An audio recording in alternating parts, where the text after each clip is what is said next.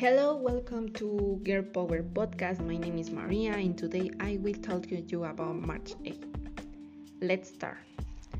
March 8 is a prominent day on the international calendar to remember that gender inequality is still a reality throughout the world, and although there have been many achievements, there are still many injustices to overcome.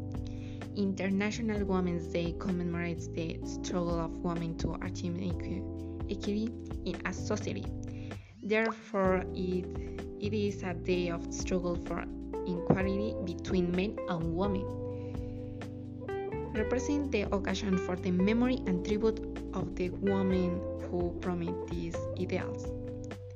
International Women's Day is celebrated in the month of March because of many important moments of our predecessor sisters.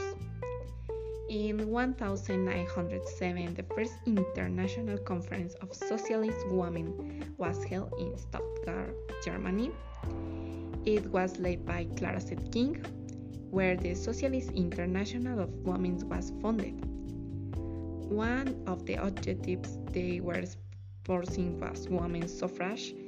It is said that one, on March 8, 1910, in Spain, a woman joined the university for the first time. In the same year, the second National Socialist Women's Meeting took place in Copenhagen, Denmark.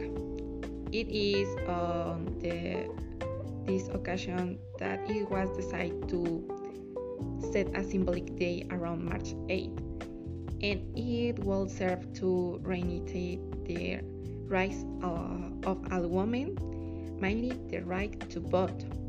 The following, following year, International Women's Day was celebrated for the first time on March 19 in some European countries, such as Germany, Austria, Denmark, and Switzerland.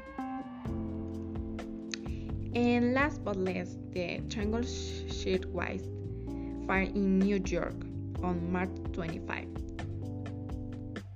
123 female jobbers and 23 workers died in the incident traffic of the Triangular Shirtwaist factory.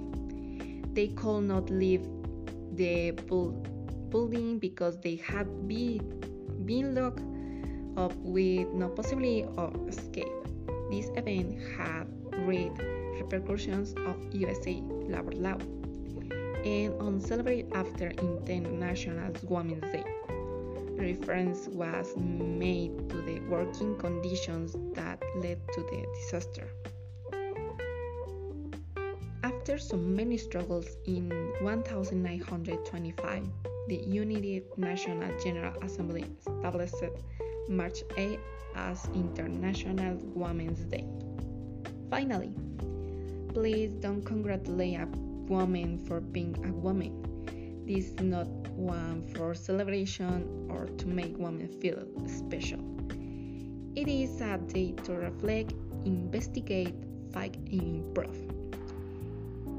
Instead of congratulating, you can recognize the effort and struggle of your friends and family. I exist because I resist. Hashtag 8M.